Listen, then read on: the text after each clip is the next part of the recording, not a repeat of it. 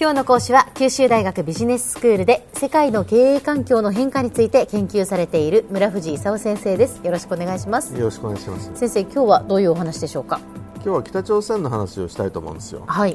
北朝鮮でね去年ミサイルをなんかたくさん飛ばしてたと。最初スノムテとか言ってたの覚えてます？覚えてます。スノムテって言ってた頃はまだ良かったんですけど去年火星12号だとか14号だとか15号だとか、いろいろ飛ばし始めてね、はい。でついに核弾頭が搭載可能でアメリカの本土に届く ICBM ができちゃったようだと。ええいうことで北朝鮮があの核戦力完成宣言みたいのをするというような話になってきちゃったんですね。はい。火星15号っていうんですけど。えええで9月にはね6回目の核実験をしたら、うん。これがまた水爆実験だったと。えはい。いうことでなんか水爆実験がアメリカの本土に飛んでくるのと。いう話になってきたと。で北朝鮮って国境線を越えてやってくる陸上軍が100万人くらいいるんですよ。ほう。で核兵器は60発くらいあるって言われてるんですよ。うんであとサリンだとかねああいうやつが上に乗っかったミサイルが飛んでくるかもしれないわけですよ。それからサイバー攻撃軍っていうサイバー攻撃をしてねなんかあの銀行のネットワークからお金引き出すみたいなね。うん。そんなこともやってるんですよ。はい。じゃあ日本は飛んできたらどうすると、イージス艦から SM3 っていうねうん海上配備型の迎撃ミサイルってのがあるんですよ、はい。これが一つ目。ええ。それダメだったら PAC3、はい。これはねあの地対空誘導弾っていうねやつなんだけど、はい。でその2つで心配だって言うんだよね。ええ。最近何言ってるかっていうとイージス・アショアっていうね、うん。あのイージス艦から撃つやつと同じようなあの迎撃ミサイルを陸上から撃つとうん。いうのを予算化しようと、うん。ただこれ5年かけてそうするとか言ってるんでね。はいその間大丈夫なのかと。いう疑惑がないわけではないと、えあのもう一つ心配なのがね防衛のための核武装をしていいかどうかと、どう思います？日本政府ははい。ありって言ってるんですね、防衛のためなら核武装日本も核武装してもいいんじゃないのみたいな、うん。これもちょっと心配ですよね。これはでも比較三原則に関わってくるんじゃないですか最近はねもうなんか撃ってくるかもしれないんだったらさっきちょっと言ったね SM3 とか PAC3 とかイージスタショーとかねお金かかるわけですよ。それより先にあの向こう撃っちゃった方が早いんじゃないのとかね。じゃあ向こうが書くならこっちも書くみたいなね。最近相当危ない話がいろいろ本当は持ち上がっててね。で韓国がどうしてるかとはい。いうことなんですけど、まあ、パク・クネさんが辞めてね。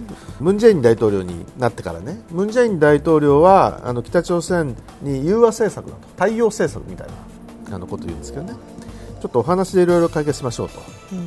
ところがなかなか乗ってこないんで、はい。あの進まなかったんですけどピョンチャンオリンピック一緒にやろうみたいなね、うん。話は乗ってきたと、うん。でその後一体どうなるのかということが今ちょっとよく分かんなくなってるわけですよね。うん。でアメリカ的に言うと火星15なんて言われてね核戦力完成宣言されちゃったと。アメリカ本土に飛んできますと。言われて、まあ、正直なところ困ってるわけですよ。でペンチャンオリンピック中はあの軍事演習韓国と一緒に共同軍事演習しないんだけどもオリンピック終わったら共同軍事演習やるよと。ひょっとすると先制攻撃するんじゃないかという説もあるぐらいなんですね。アメリカからですよ。やられるのは多分アメリカの前に韓国と日本だということなんでアメリカ的に言うとなんか水爆積んだミサイルが飛んでくるよりね先に叩けるときに叩けというふうに考える可能性は十分あると。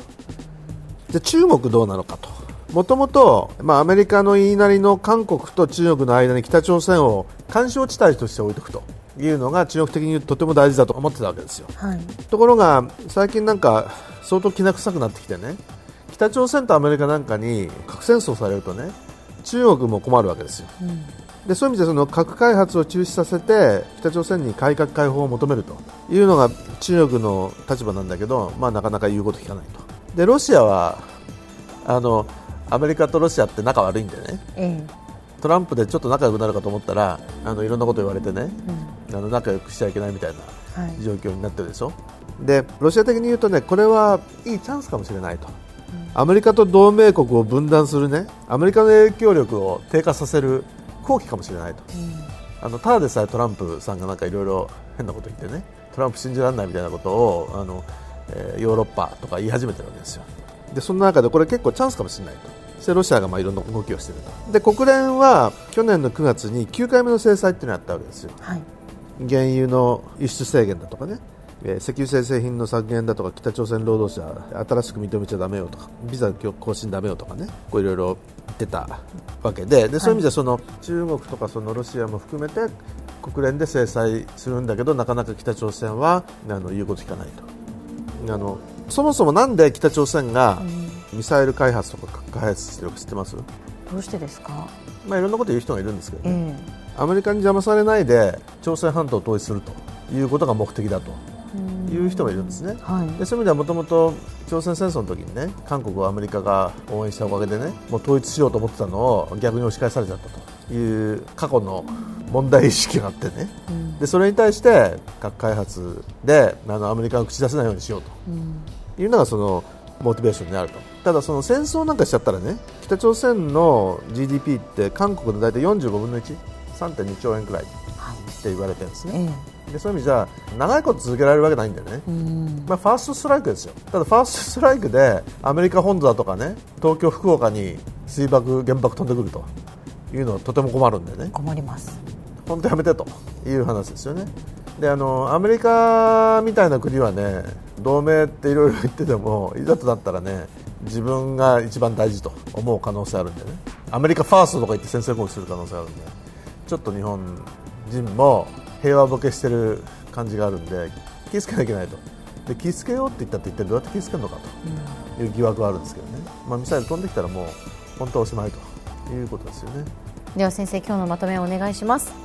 あの北朝鮮が火星15号というんでついにアメリカ本土に届く核弾頭付きの ICBM をあの開発しちゃったと。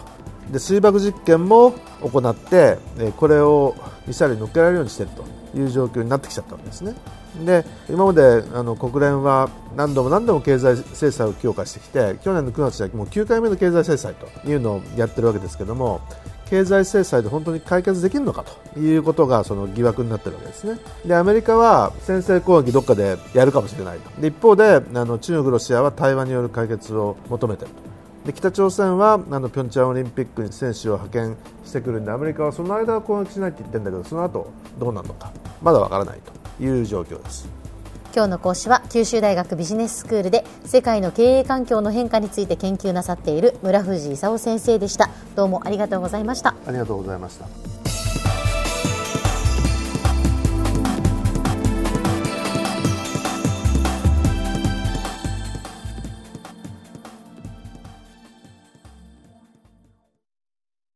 QT プロは通信ネットワーク、セキュリティ、クラウドなど QT ネットがお届けする ICT サービスです。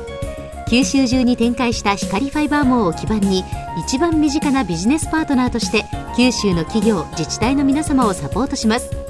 詳しくは QT プロで検索を。